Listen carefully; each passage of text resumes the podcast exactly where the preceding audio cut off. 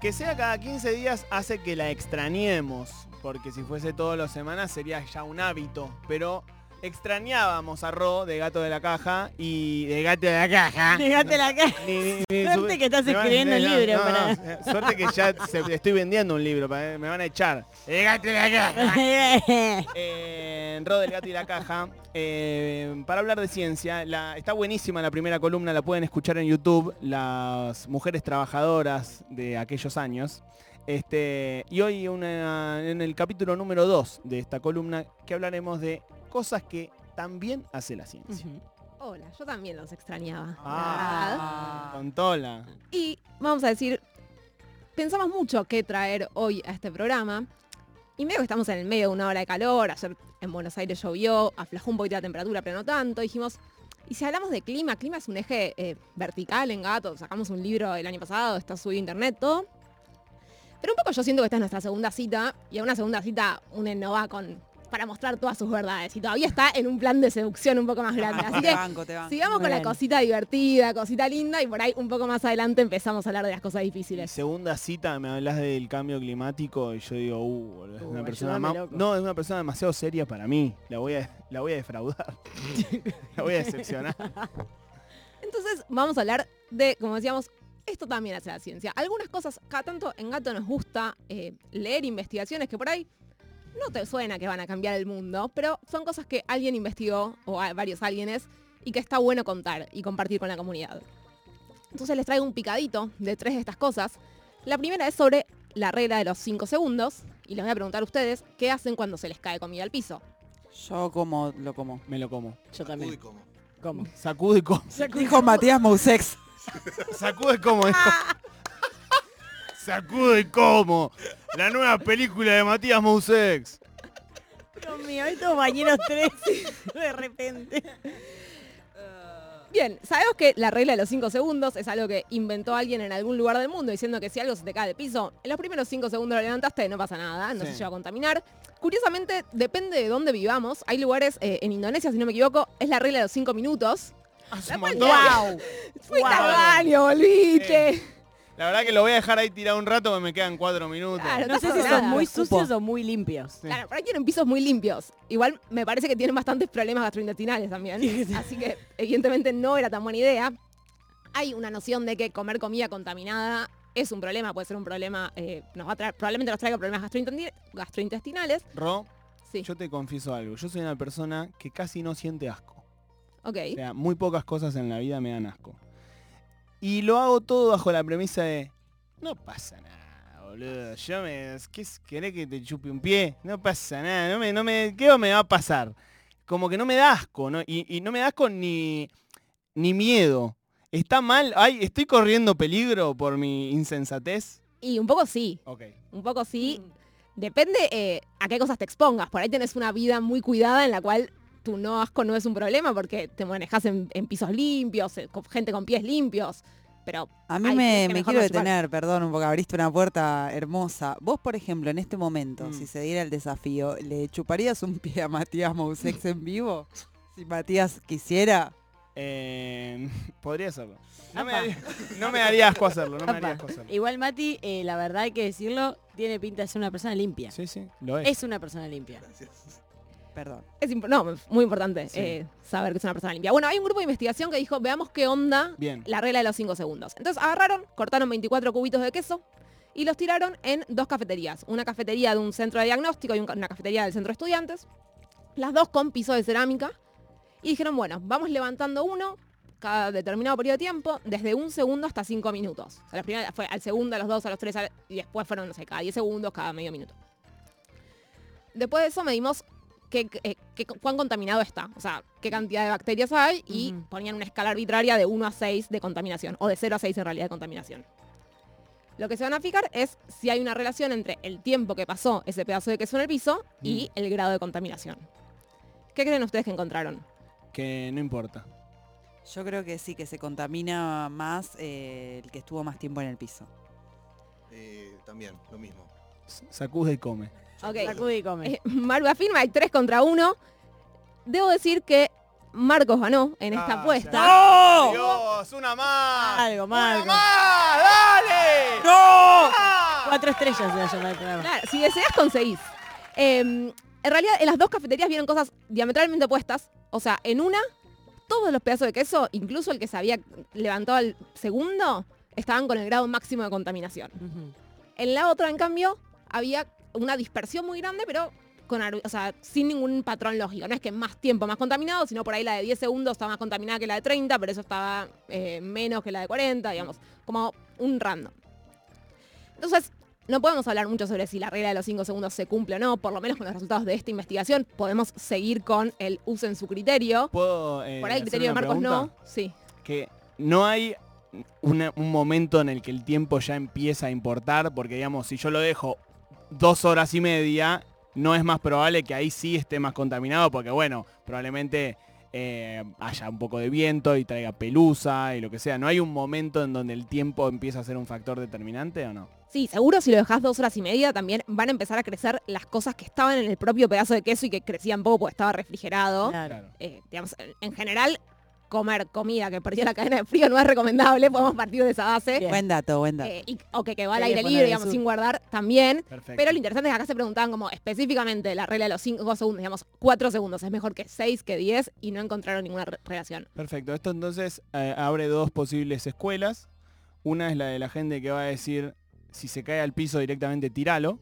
Y otra es la de, si se cayó al piso, ah, ya fue. Sacudé si tuvo 10 comelo. minutos o, o 15, o, eh, sacudé con sacudé. Podemos comé. llamarla la escuela de bromatología en casa y la escuela Marcos Aramburu. Sí, o, Matías. Matías Eh, tengo una pregunta. ¿Sabemos de dónde, eh, por ahí, eh, no lo sabes vos, Roy, lo sabe alguien? Digo, no sé si estaba en el paper, pero ¿sabemos de dónde sale esta regla de los 5 segundos? No, lo, no recuerdo saber eh, si estaba o no estaba, Bien. pero no lo sé.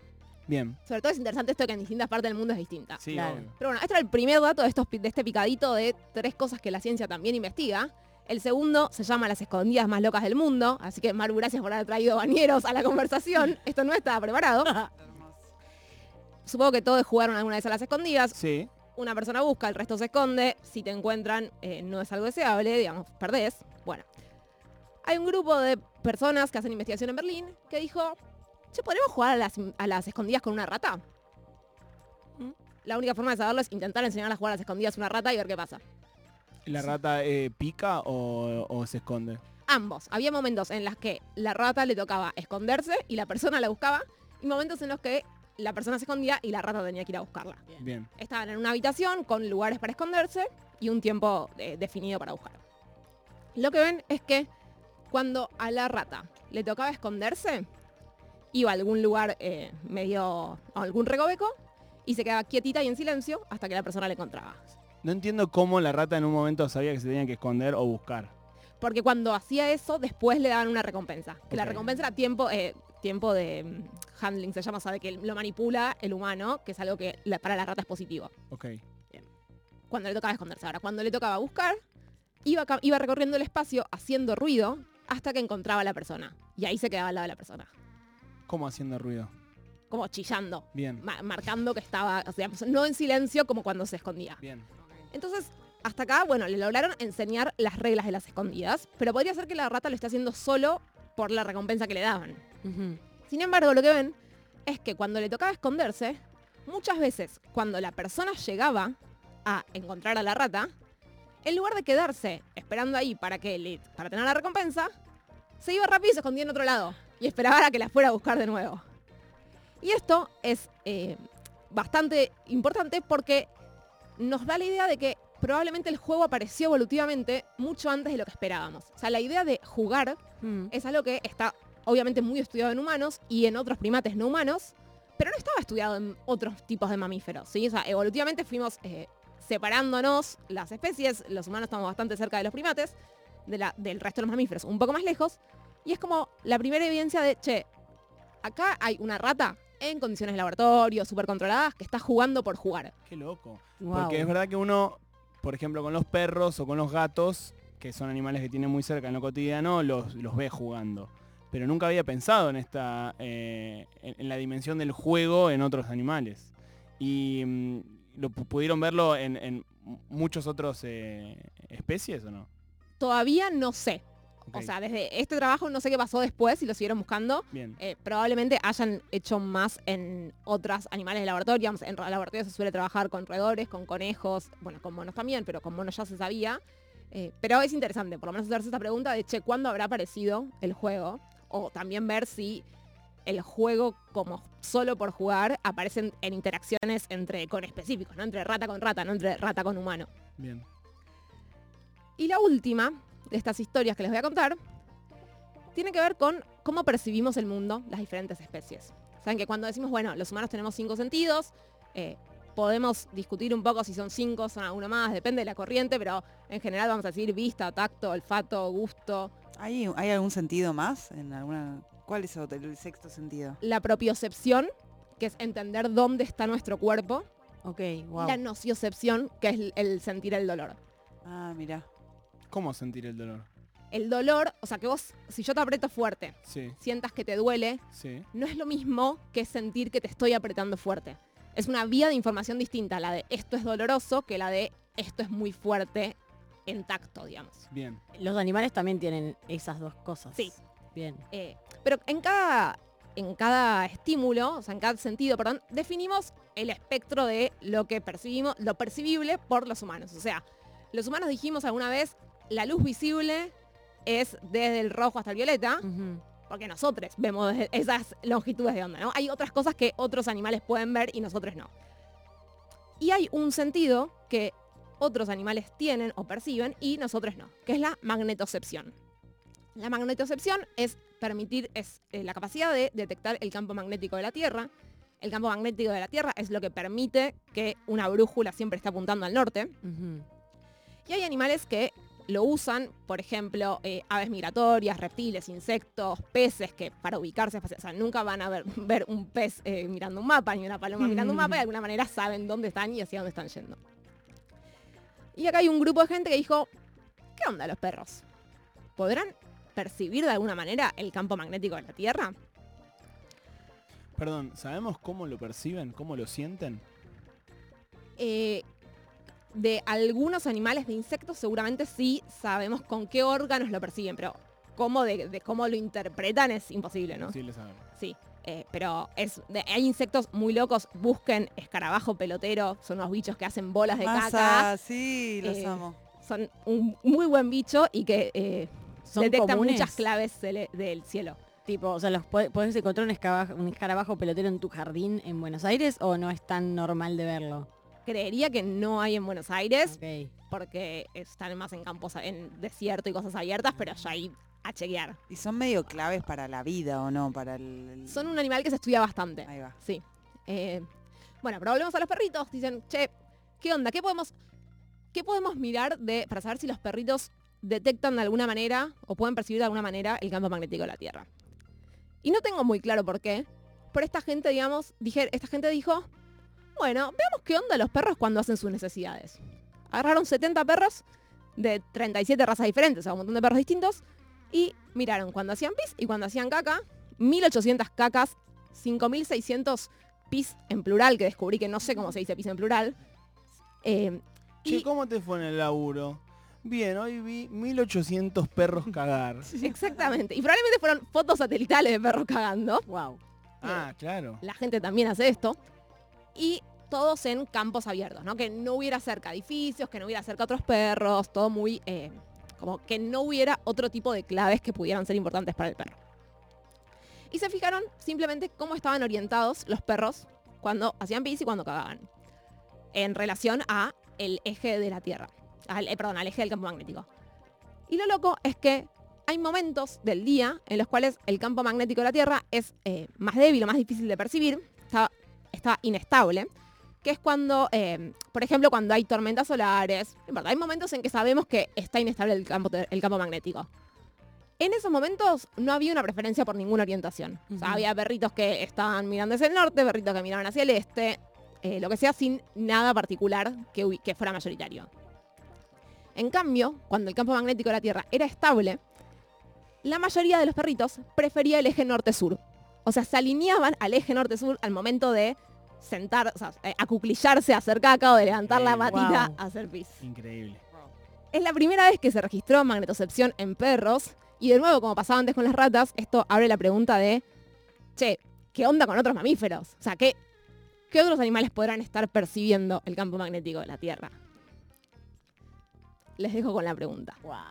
Ah. Si algún día estás perdido, mirá tu perro, eh, si caga es hacia el norte, eh, o está en el... eh, O- eh, o hacia el sur, no sabemos, pero- Está en el eje norte-sur. Eh, increíble, Ro Priegue del Gato y la Caja, arroba Ro Priegue, pueden seguirla ahí, arroba el Gato y la Caja, pueden seguirlos ahí, venden unos libros bárbaros, geniales. Todos los que están en preventa, Hay ¿no? unos libros en preventa espectaculares, buenísimos, fantásticos. Pero mm, bueno, espectacular esta columna entonces.